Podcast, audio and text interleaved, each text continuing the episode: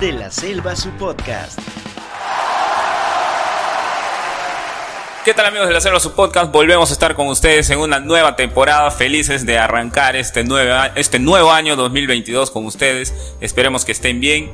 El que les habla, como siempre, ya saben, es Andy Saber. Estamos aquí acompañados con nuestro amigo Jorge Gil. Amigo Jorge, ¿cómo estás? ¿Qué tal amigos de la Selva, su podcast? Emocionadísimo nuevamente por empezar esta nueva temporada. Eh, estamos trabajando en esta temporada desde el año pasado. Algunos inconvenientes personales, cosas de la chamba también nos han impedido que, que no El COVID y la influenza. El COVID, bueno, la más que nada, ¿no? El- aunque el COVID tú también este, pasaste por un momento muy triste por el COVID, ¿no? no digamos triste, porque nos ha agarrado este, un tanto inmunizados ¿no? con las vacunas. Claro. Teníamos las dos.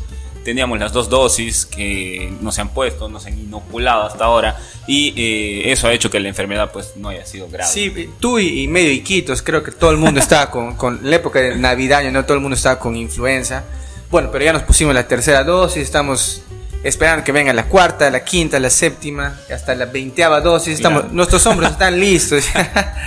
bueno, Andy, arrancamos esta nueva temporada este, muy ansiosos por, por entregar contenido de calidad, contenido cultural Así y es. contenido que va a este, dar a la reflexión y al debate, ¿cierto? claro, al debate. Y este tema que vamos a tratar hoy es eh, sugerencia de uno de nuestros seguidores.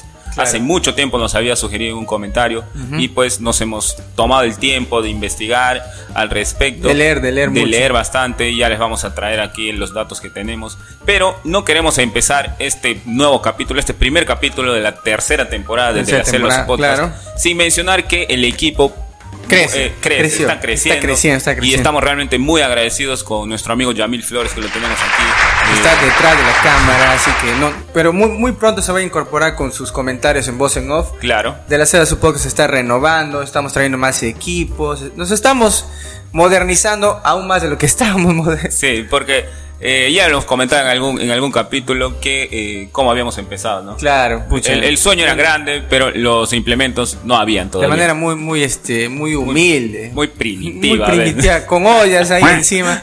Pero vamos Hay avanzando. fotos, hay fotos. En algún momento los vamos a, los vamos a, a- a publicar. Pero lo importante es que este, Yamil se ha sumado al equipo y estamos muy ansiosos, como comenté, este, de entregar contenido nuevamente de calidad. Este, ya en Spotify ya tenemos más de 600 reproducciones, bastantes Chévere. reproducciones, bastantes minutos reproducidos. Este, bueno, la cantidad de minutos no sé en realidad porque ese dato no nos brinda Spotify, pero ya tiene 600 reproducciones nuestro capítulo, este, bueno, todos los, los capítulos que tenemos hasta ahora, las entrevistas y todo eso. En YouTube hemos pasado ya las 10.000 10.000 reprodu- reproducciones. 10.000 reproducciones que para un canal eh, de, de un pequeño de una pequeña ciudad en la Amazonía ya es bastante, ¿cierto? Y estamos muy ansiosos de empezar y Andy nos va a dar el, el golpe inicial para iniciar esta nueva temporada. Claro, eh, de seguro muchos de ustedes también han escuchado hablar sobre el tema, no de manera eh, como se debería, digamos que lo han escuchado así como un rumor o en conversaciones de adultos Claro. y muy pocas veces creemos porque eh, desde, mi, desde mi experiencia, la primera vez que yo escuché sobre la época del caucho fue en el colegio aproximadamente cuando estaba en tercer año de secundaria y fue solo en un tema. El profesor nos habló de la época del caucho en un tema y nunca más volvimos a hablar del mismo. Y en la universidad me, me entristece decir que... Que no nada, nada, nada, nada, nada sobre la época del caucho y eso que había un curso que se llamaba Realidad Amazónica. Claro, sí, a mí también me enseñaron ese curso. No. Pero no me enseñan nada del porque el caucho también. que se debería enseñar, ¿no? Pero no, en realidad no. Bueno, al menos tú en el colegio tuviste la oportunidad de escuchar. Yo no escuché nada, ni siquiera este la palabra caucho durante mi época escolar. ¿Cómo descubrí esto? Fue autodidácticamente cuando leí la novela de Vargas Llosa, El sueño del Celta, ¿no? más o menos en el año 2000, 2012 creo que leí porque en el creo que Vargas Llosa gana el, el premio Nobel el 2011, si no me acuerdo. 2010. 2010, claro. Este, ya, pues, y lanza esa novela, ¿no? Entonces, bueno, lo leí más o menos en 2012 y fue mi primer acercamiento. Y definitivamente es una historia que muy pocos loretanos o, o muy pocos iquiteños conocen, y si conocen, lo conocen de manera muy superficial. Claro, cabe mencionar, amigo Jorge, y amigos que nos escuchan y nos ven, nosotros no somos historiadores. Claro. Somos dos simples mortales que se han preocupado en investigar un poco al respecto. Y lo que nosotros queremos mostrar en este capítulo son algunos datos Claro. sobre esta época. No Es- son todos. La claro. historia de la época del caucho realmente es muy amplia. Es hay mucho por, por segur- por seguir investigando. Y hay muchos temas que son controversiales. Y, y- e investigadores que son realmente, lo que menciono, valga la redundancia, investigadores, pues, eh, sacan los temas a la palestra y son muy, muy, muy, muy debatibles muchas veces. Claro, este, y eso es, este, lo que mencionaste es muy importante. Una vez más, nosotros vamos a abrir el debate para es- nuestros seguidores y para la gente que va, que va a mirar el video, nos va a escuchar en Spotify. Y si ustedes saben un poco más sobre esos datos, ahí en la caja de comentarios pu- pueden este, dar un dato de esa que quizás se nos pasó. Como les este, mencionó Andy, nosotros vamos a dar como que la patada inicial. Creo que todavía no hay registro de que algún podcast o, o algún Claro. este, bueno, algún canal de YouTube de, de Loreto haya hablado sobre este tema. Creemos que es importante y este, lo volvemos a decir una vez más, queremos abrir el debate acá. Este, y lo vamos a comenzar de una manera muy interesante. Como lo dijo Andy, la forma como conocimos, la- ese- quizás muchos de ustedes lo conocieron de otra forma, pero nuestro primer acercamiento a eso Sí. fue, como dijo Andy, en el colegio y mi acercamiento fue en la época universitaria leyendo esas novelas de Vargas Llosa. ¿no? Eh, Es muy triste, ¿no? Mencionar est- esto, bueno, estas experiencias personales que tenemos y que si alguno de ustedes, eh, jóvenes en este caso, que aún siguen en la escuela, en el colegio, nos podrían decir que algún maestro de sociales, de historia, ha tocado o tocan el tema respecto al caucho en, en sus instituciones educativas, sería genial. Bueno, en la época en que nosotros hemos estado en el colegio y en la universidad, no, no, no hemos hablado respecto al tema, pero si ahora, en la actualidad, o hace algunos años que hayan egresado, hace poco, sí se hablaba sobre el caucho, genial, magnífico, y que esperemos que hayan aprendido algo al respecto, y que si saben algo, como lo decía Jorge, pueden mencionarlo en los comentarios. Claro, este, y es, es interesante lo que mencionas, ¿no? Porque hablamos de la época del caucho, pero quizás se deben preguntar algunos, ¿no? ¿Qué es el caucho? ¿Qué es el caucho? ¿Qué es el caucho? Nosotros conocemos el caucho como la llanta, Claro, la llanta, este, pero no, no sabemos que eso es uno de los ya productos finales, finales. claro, es, es, es este, el, el- el- ya la, la materia procesada, Claro, ¿no? no, en sí nosotros estamos refiriéndonos al caucho, a la materia prima, en este caso, que se extrae de, De lo- algunas plantas que son conocidas porque eh, man- o de sus resinas sale goma. Claro. ¿no? Y hay, hay este, tres tipos de caucho. Vamos, Tres tipos de caucho. cuéntanos ese, ese, ese dato, porque, Por ejemplo, el primero es el que se conoce comúnmente como caucho. claro, El siguiente tipo de caucho es la chiringa. No sé si en algún momento han, han escuchado hablar de la chiringa. Y luego hay un caucho que se llama GB débil. Investigando nosotros en los libros, tenemos un libro que es realmente muy espectacular, que es de la Fundación Telefónica. Lo Claro. tenemos aquí y con este hemos trabajado. Es realmente un libro muy espectacular que nos habla ampliamente sobre nuestra ciudad, sobre Iquitos. Y también hablan sobre el tema del caucho en sus páginas, eh, con ensayos de diferentes autores, como de Alberto amigo Chirif. Alberto Chirif, Manuel Cornejo Chaparro y Santiago Rivas Panduro, de donde eh, mayormente se explayan sobre esta, esta, este tema de la época del caucho. Entonces, sabiendo ya lo que es el caucho, ¿por qué eh, se habla del boom en esos, en esos años? ¿no? Estamos ¿Cómo? hablando Claro. más o menos de 1745, cuando el naturalista francés Charles de la Condamine, claro, justo por, por eso, por eso se llama la calle, así es. claro, la Condamine, ¿quién no ha escuchado la calle? Ya, la Condamine 4 Ya, ya, llámame, llámame. Entonces, Llámame a es en ese año. La gri- Qué referencia. Entonces, es en ese año, en 1745, que este naturalista re- recién pone a la palestra el tema del caucho en una de sus investigaciones que hace y da a conocer que algunos indígenas brasileños usaban esta sustancia como impermeabilizadores. Claro. Entonces, a partir de ahí, los ojos de la, de- del mundo, y de- en este caso de las industrias, se fijan en el caucho y a partir de allí ya se comienza a hablar sobre eh, la época del caucho. Sí, este, y no hay que este, mencionar, eh, o sea, tenemos que mencionar sí o sí que la palabra chiringa viene este, de un vocablo este, brasilero, ¿no? Sí. Entonces, este, gran parte de- del proceso de extracción, ya hablando un poco de eso, este, se dio en la Amazonía brasilera, peruana, un poco también boliviana y ecuatoriana. Colombiana también. colombiana, claro. Este, en esa época todavía este, Leticia pertenecía a Perú. Sí. Claro, cuando, cuando comenzó esto de, lo del caucho, ¿no? Es un dato muy interesante. Este, cómo hemos ido, nuestro mapa se iba achicando, ¿no? Con el tiempo. Que definitivamente había implicancias políticas ahí. Pero luego, este, más adelante vamos a mencionar eso. Hay un personaje que se dice ser patriota y lucha para que este nuestra frontera pues no se haga, o sea, no se achique más de lo que estaba haciendo, ¿no? Y ese es uno de los varones del caucho que ya vamos a hablar dentro de un rato. Pero entonces eso, el caucho es como mencionas, este ya es el producto final. Se, para tener este la, la, la materia prima se tiene que, bueno, en este caso recolectar de algunos árboles, de algunas plantas. ¿Y quiénes hacían ese trabajo? ¿Quiénes lo realizaban? como ya mencionaste, eran gente pues autóctona de, la zona, indígenas amazónicos, nuestros hermanos indígenas amazónicos, que es muy triste que nadie hable, pues todo el mundo conoce el genocidio, pues nazi, ¿no? Lo que pasó con los judíos durante la Segunda Guerra, Mundial, pero nadie habla del genocidio amazónico que sucedió en la Amazonía por parte también de gente que, bueno, que hasta el día de hoy tiene esa visión, ¿no? De generar solamente riqueza a través de la explotación. Eh, no es algo que ya, pues, este, algo nuevo. Viene sucediendo desde el proceso de la revolución industrial, pero es importante mencionar que porque la historia se ha olvidado de esta etapa negra que ha tenido este, nuestro país, también Brasil, ¿no?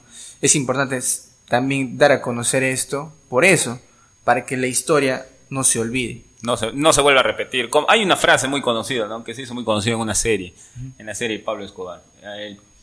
Aquel pueblo que no conoce su historia está condenado a repetirlo. Tal vez eh, eh, lo que nosotros deseamos es que en lo mínimo que podamos aportar a, en cuanto a informarles a ustedes amigos y amigas que nos ven y nos escuchan es que tengan conocimiento respecto a, este, esta época, ¿no? Porque hay eh, muchas cosas que nosotros queremos que sepan, como por ejemplo que el sistema de explotación indígena nosotros sabemos, como lo mencionó Jorge, quienes se dedicaban a extraer el caucho. Eran los indígenas. y, había, y, había, un sistema de explotación realmente muy eh, increíble, nosotros que hemos visto en los libros, que se trataba de como que tres, cuatro procesos. Uno empezaba con la habilitación. ¿De qué se trataba la habilitación? El indígena en este caso se iba con el capataz, con el patrón, y recibía algunos eh, productos industriales. Y estos productos que ellos, que ellos les daban a los indígenas, los indígenas los tenían que pagar no con dinero, sino con trabajo, con explotación. Y en este caso era extrayendo el caucho. Y ese, a esa... si no pagaban en vida, esto es lo, esto es lo, más, lo más increíble, si no terminaban de pagar, era, una deuda eterna. Una deuda eterna, era como que ya estaban con... O sea, ellos no, no sabían, pero ya estaban condenados a que sus hijos, sus primogénitos, o sea, todos los hijos que tuvieran, ya estaban este, condenados a, vivir el mismo sistema de esclavitud que ellos también este, tenían, ¿no? Y, que era muy barbárico, o sea, era demasiado brutal para... Si ahora, mirándose, poniéndote a pensar un poco cómo sufría la gente, o sea, e, esa manera tan horrorosa de morir en, algunos casos o, terminar amputados o simplemente azotarlos porque no cumplían con el este el, este la medida de caucho que les ponía el, capataz. O sea si te pones a pensar eso y ahora si sucedería esta época imagínate cuál sería la repercusión social y, política. Entonces, este, pero de alguna otra manera sucedió hace tiempo donde no había mucho acceso. Ese tiempo todavía la, región amazónica que comprende Iquitos, todas esas zonas del Putumayo, no era tan accesible. Era más fácil irse a Europa que este, que, no, irse a Europa que venir de Lima hasta acá. Era más fácil llegar de Europa a Iquitos claro, que, que de Lima a Iquitos. Entonces también era una cuestión que era muy, este, apagada, no se sabía absolutamente nada, pero eso cambió ya este, en el, año 1907, ya vamos a entrar a ese momento. Yo me imagino la, siguiente manera, este amigo, eh, que por ejemplo los indígenas no, no sabían en ese momento en qué se estaban metiendo, ¿no? ya comienzan a darse cuenta de que les estaban explotando realmente cuando se daban, cuando eran conscientes de que esa deuda no la terminaban de pagar y no la terminaban de pagar. Y es por eso que muchos de ellos se, se rebelaron contra los patrones y es ahí es donde empezaron las torturas y las matanzas. Claro, este, justo, eh, bueno, si pueden ver, este, acá tenemos un libro que al final vamos a sortear. Dos, dos, dos, libros. dos libros, este, del gran Paco Bardal, es un amigo que escribió sobre él, bueno, sobre la época del caucho, ¿no? Justo su libro se llama Relatos de Caucho y Oscuridad, que nos habla un poco, ¿no? Este, el contexto de lo que sucedía en, esa época, pero el libro abarca, pues, otro género que es la ciencia ficción y todo eso, ¿no? Pero de alguna otra manera ya está hablando del tema. Este, uno de, de las zonas, bueno, la zona que más, este, sufrió de todo esto es la zona del Putumayo, ¿no? Entonces, porque ahí justo, este, se, se bueno, estuvo, funcionó el lugar más brutal, más terrorífico de la historia del caucho, que es este, la, la chorrera, que era de, el dueño era pues Julio Arana, la, casa Arana, ¿no? Que también, este, hay, no hay que olvidar que la casa Arana eh, era un compendio de socios, ¿no? Estaba el cuñado, este, estaba el mismo Arana. Entonces, el, el, ahí en, ese lugar, la chorrera, donde, fue donde sucedieron la mayoría de, de brutalidades, ¿no? Sí. Hay registros fotográficos que también vamos a mostrar en un momentito. Eh, eh, eh, hablando un poco más sobre el sistema de explotación indígena, después de la deuda eterna venía la recolección, ¿no? Que era la manera en que pagaban los indígenas estas, estos productos que les, que les propiciaban, que les entregaban los patrones, y después venía la exportación. Este caucho con en materia prima recién extraído era exportado desde el puerto de Iquitos. Sabemos que Iquitos, pues, creo que hasta ahora sigue, sigue siendo conocido porque es un puerto. Y que a partir de aquí, eh, a partir de aquí del puerto, en esa época, pues los barcos iban a diferentes partes del mundo, llegaban a Europa, llegaban, teníamos conexión con Brasil. Y como lo mencionaba Jorge, era más fácil ir a Europa que ir a, la capital. Porque era prácticamente bordear todo el, todo el continente, ¿no?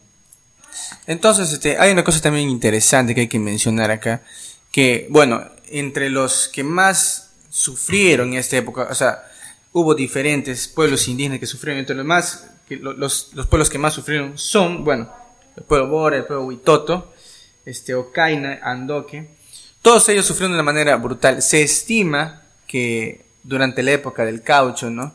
Porque en realidad, este, hay fechas establecidas, o sea, cómo comenzó todo esto, pero ya se extraía desde mucho antes, ¿no? Eh, las épocas de más este, explotación fueron este, a partir de 1901 hasta, hasta 1914, donde comienza ya el decaimiento, ¿no?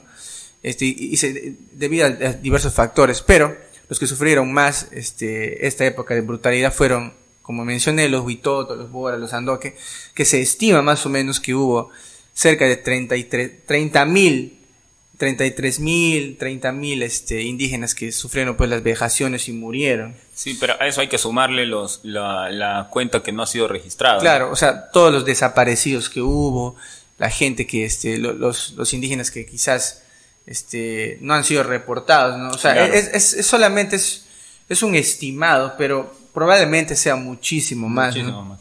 Hay que, bueno, acá podemos este, darnos con otro dato que hay que tener en cuenta que no toda la Amazonía peruana, en este caso, eh, es de tierra donde se pueda, eh, donde se pueda sembrar eh, árboles que produzcan jeve, ¿no? Que produzcan el caucho.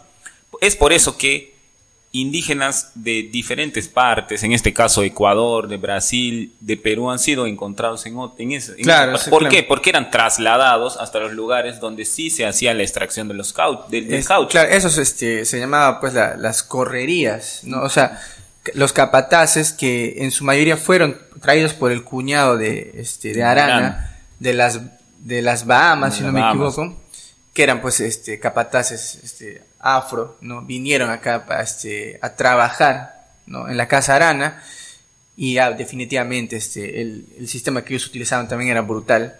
Iban de alguna otra manera, a recolectar a los indígenas para que vayan a trabajar de forma esclava en, este, en estos centros de acopio de, de Jeve, ¿no? Del caucho.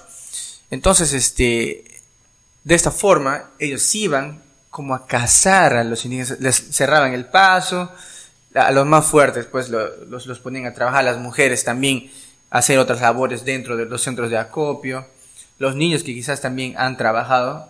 Este, y ahí hay este, fotografías que son muy conocidas que lo pueden encontrar en Google de, este, de indígenas pues con, con cadenas en, En el libro de nuestro amigo Percy Claro. Vilche también Hay, hay- hay- hay este, fotografías, claro. este, pero hay, hay una que es este, la más, este, como que la más representativa, que es la foto donde ah, creo que he escrito como seis personas encadenadas de- del cuello, o sea, como si estuviéramos en, en épocas pues Eh, claro. terribles, ¿no? De, de la esclavitud, De la a- esclavitud. africana. hay, hay que mencionar también, amigo Jorge, que eh, muchos de los indígenas, bueno, algunos de los indígenas eran también parte de como que hombres de confianza en los Claro, ah, Y eran también ellos mismos que les, les este, maltrataban a sus propios, a sus propios este, hermanos en este caso. Y, pero que es que quizás era, este, un, o sea, Sí, hay que ponernos en el lugar del... de- de- del- la única alternativa que quizás podían tener era actuar de forma unirme al enemigo o luchar contra él, que era casi imposible de salir vivo, ¿no? Claro, este, y, pero de alguna otra manera, sin tratar de justificar tampoco, ¿no? porque es, no, no, no es justificable, pero si nos ponemos en el lugar de, de- de la persona que ha cometido estos actos contra su propia gente, quizás no lo hacía pues con, con el afán de, no sé, de criminal, ¿no? De, de destrozar la vida de, de los demás, sino que porque no tenía otra chance y porque de alguna otra manera también quizás tenía una familia por detrás, ¿no? Nadie sabe cómo funcionaba, o sea, Sí. qui- quisiéramos conocer a alguien. Mira, y hablando de eso, mi abuelo me contó alguna vez que él trabajó en el recolectando pues este heavy, ¿no? Un caucho. Caucho, pero ya no en la época donde era el boom, ¿no? O sea, sí, se iba con un grupo de gente de, de Estados Unidos, creo. Me contó cuando, bueno, que en paz descanse mi abuelo. Que es interesante, ¿eh? Ah, genial. Hay que, hay que mencionar también que eh, Arana, que es tal vez el varón del caucho más representativo Más- de el- esta el época. más conocido. Y el más degenerado. El, del que se tiene este, estudios, ¿no? Del que se tiene información al respecto.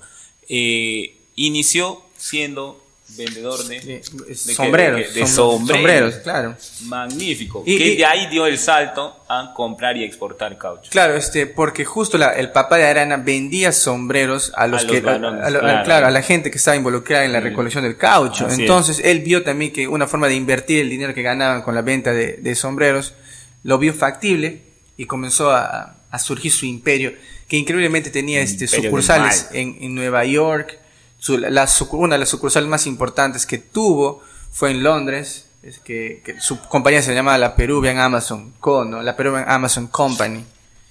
Y pues de Arana se tiene mucha, mucha información al respecto, como que, por ejemplo, en 1907, ya, ya estamos hablando de 1907, cuando eh, Benjamín Saldaña, Benjamín Saldaña, ¿no? Benjamín- del, este, Benjamín del periódico la, Saldaña. La Felpa. Benjamín Saldaña es el primero en que se atreve a denunciar las atrocidades que realizaba Arana en sus, en sus campos, en campos de concentración prácticamente. Era- era- era- eran campos de, de trabajo esclavo. Claro. hay- hay que decirle de esa manera. Claro, él fue el primero que denunció y tuvo una persecución política porque no hay que olvidar que no solo Arana tenía poder dentro de lo que era, bueno, el, negocio del caucho, sino también tenía mucho poder político, controlaba jueces, controlaba, tenía gente pues dentro del municipio de, acá de Mainas. Y de alguna otra manera que alguien, que un periodista trate de este, empañar todo su negocio, trate de, de- de cortarle esa vía de, de ganancia que estaba teniendo, porque él- ya su empresa estaba expandiéndose de una forma brutal, muy, ra- muy rapidísima, ¿no? Entonces, este, ya, entonces pasó esto y las denuncias comenzaron, pero antes hay que, hay que, hay un personaje muy interesante acá también, que fue uno de los que también denunció, este, y ese es el, el cónsul Británico. británico de origen irlandés, Roger Casement, que aparece en la, en la novela de Vargas Llosa, que yo te juro, me, me enamoré de ese personaje, bueno, por este, todo lo que representó, porque él representaba el, el ideal de, este, de libertad, ¿no? Él, bueno, quería liberar también al, al, al- al pueblo irlandés de la opresión británica del, de Gran Bretaña, ¿no? Sabemos que es, Claro. que es un conglomerado de países, ¿no? Ellos quieren la independencia de su país. Pero este cónsul, antes de venir a la Amazonía, estuvo también reportando lo que sucedía en el Congo, que también hubo este, vejaciones terribles. esclavitud, todo eso, este, por el rey Leopoldo II, si no me, este, si no me equivoco. Creo que fue Bélgica, o lo que se conoce como Bélgica ahora, el que, los que fueron a, de alguna otra manera, colonizar esa parte de África, y él, el enviado, pues, británico, que trabajaba para una especie de, de organización anti-slavery, así, an- anti-esclavitud, y él se fue a investigar eso. Luego ya vino acá al- al- al- este, a la Sí, Amazonía. Pero hay que mencionar que la noticia sobre las vejaciones y sobre las torturas que habían aquí en la Amazonía se da en el año 1907 y Mil- 1908. claro, 1907. sí. Pero toca, to- toma notoriedad con la llegada del cónsul Claro, pero de Roger que es en 1911. Claro, Imagínate luego. cuántos años, ¿Cuántos años tuvieron han seguido sufriendo la, la, la tortura, nuestros amigos indígenas. Y pues tenía que llegar alguien exterior, externo a nosotros. Claro, pero también que- eh, para, para que recién se, se- la noticia se explote a nivel mundial, porque a, Arena lo, lo llevaron a, este, a, a juicio en Inglaterra.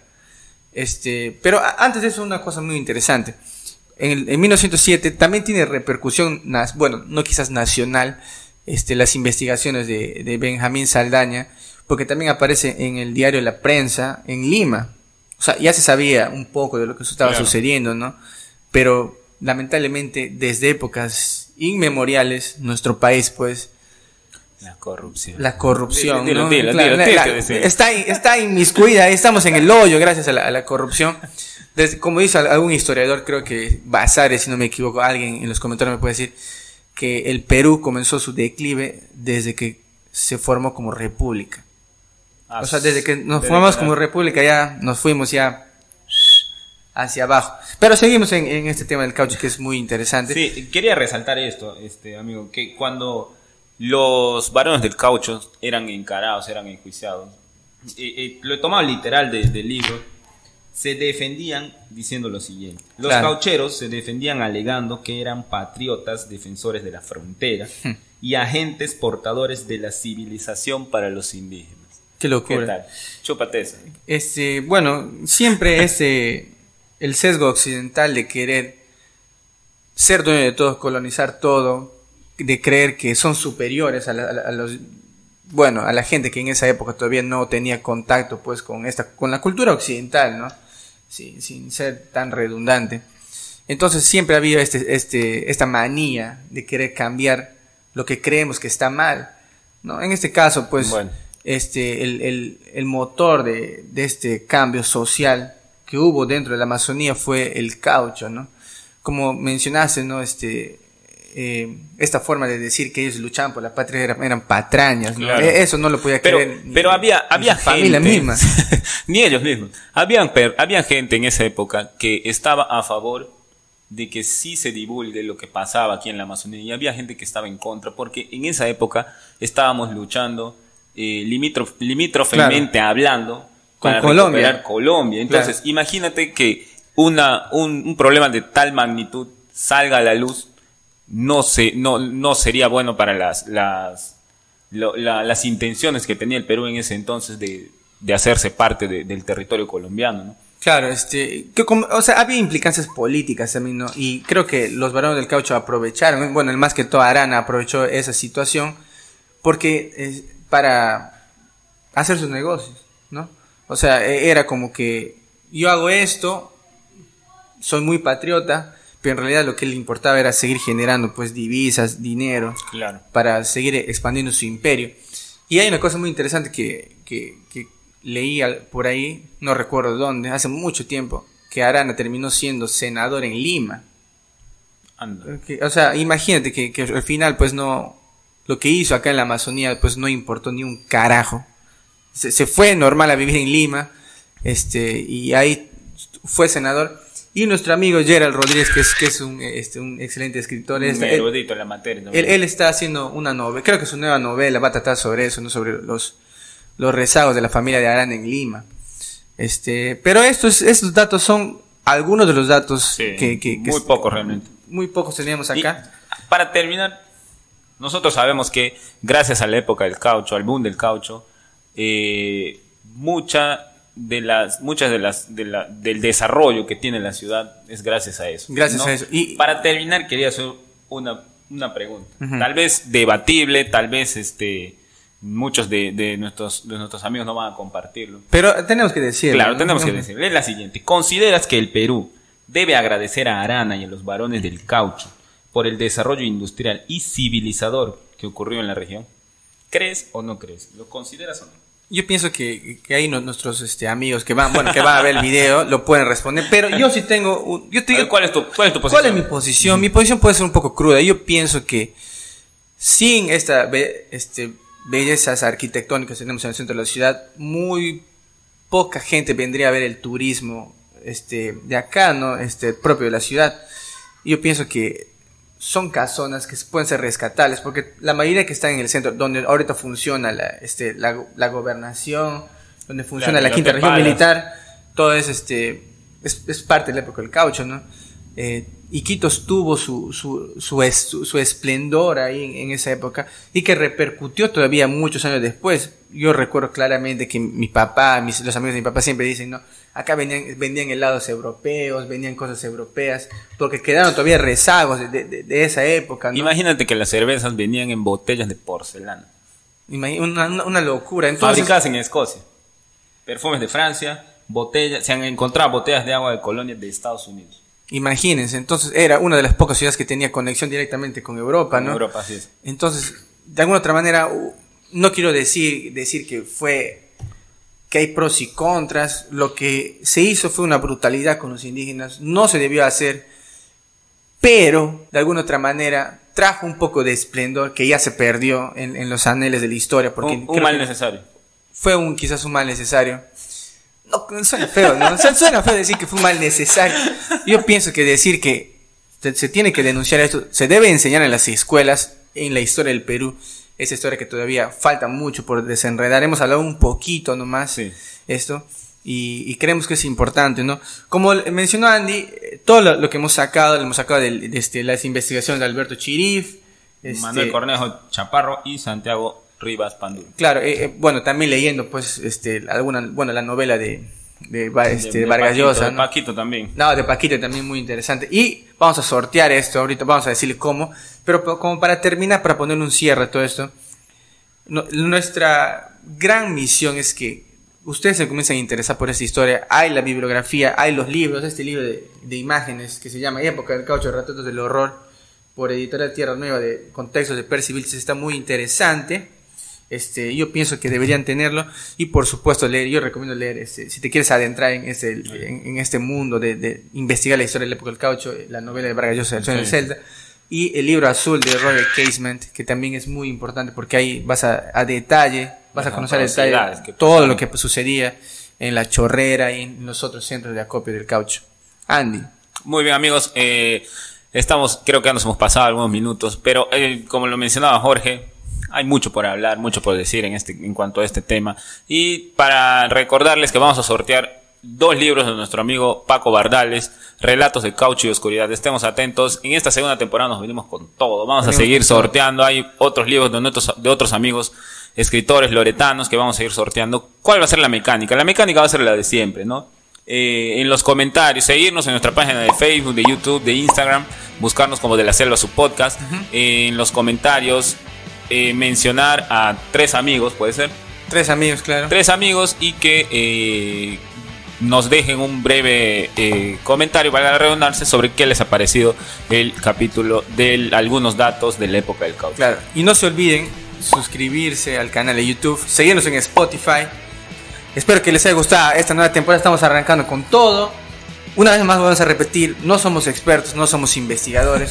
que tenemos que decirlo porque luego Acá está mi taquito, Claro, amigos. pero, pero luego ya nos vienen a decir que no. Estamos tratando de abrir el debate y creo que por el, este, el medio de, de YouTube podemos abrir esto y queremos que toda la gente, los loretanos, los iquiteños que aman su tierra, conozcan esta brutal historia, esta triste historia que les sucedió a nuestros hermanos indígenas, que jamás se vuelva a repetir. que jamás se vuelva a With repetir. Caritama. Nuevamente agradecer a nuestro amigo Yamil que nos va a venir acompañando durante esta temporada. Que este tengan ustedes un, un feliz día, un feliz mes, una feliz semana. Claro. Y que nos, no se olviden de seguirnos, como ya lo mencionó nuestro amigo Jorge. Vamos a seguir tratando de seguir eh, Ya me estoy, ya me estoy trabando. Vamos a tratar de seguir publicando más constante, semanalmente en lo posible, eh, contenido que sea de su, de su sagrado, ¿no? Y si no es de su sagrado, pues nos, nos lo dicen. nos. Claro, igual, igual estamos cualquier acá. comentario, Estamos- cualquier recomendación.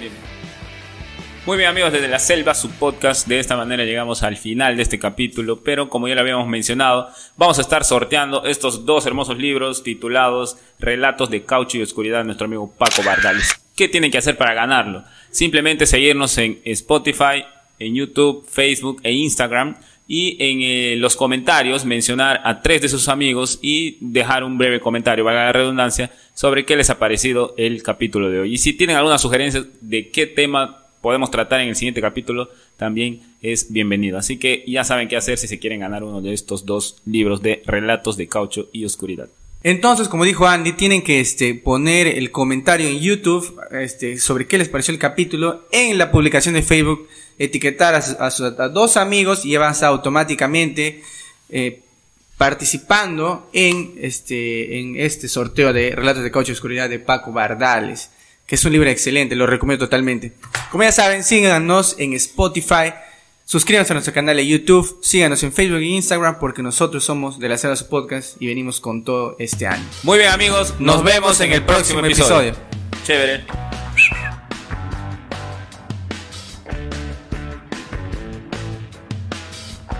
De la selva su podcast.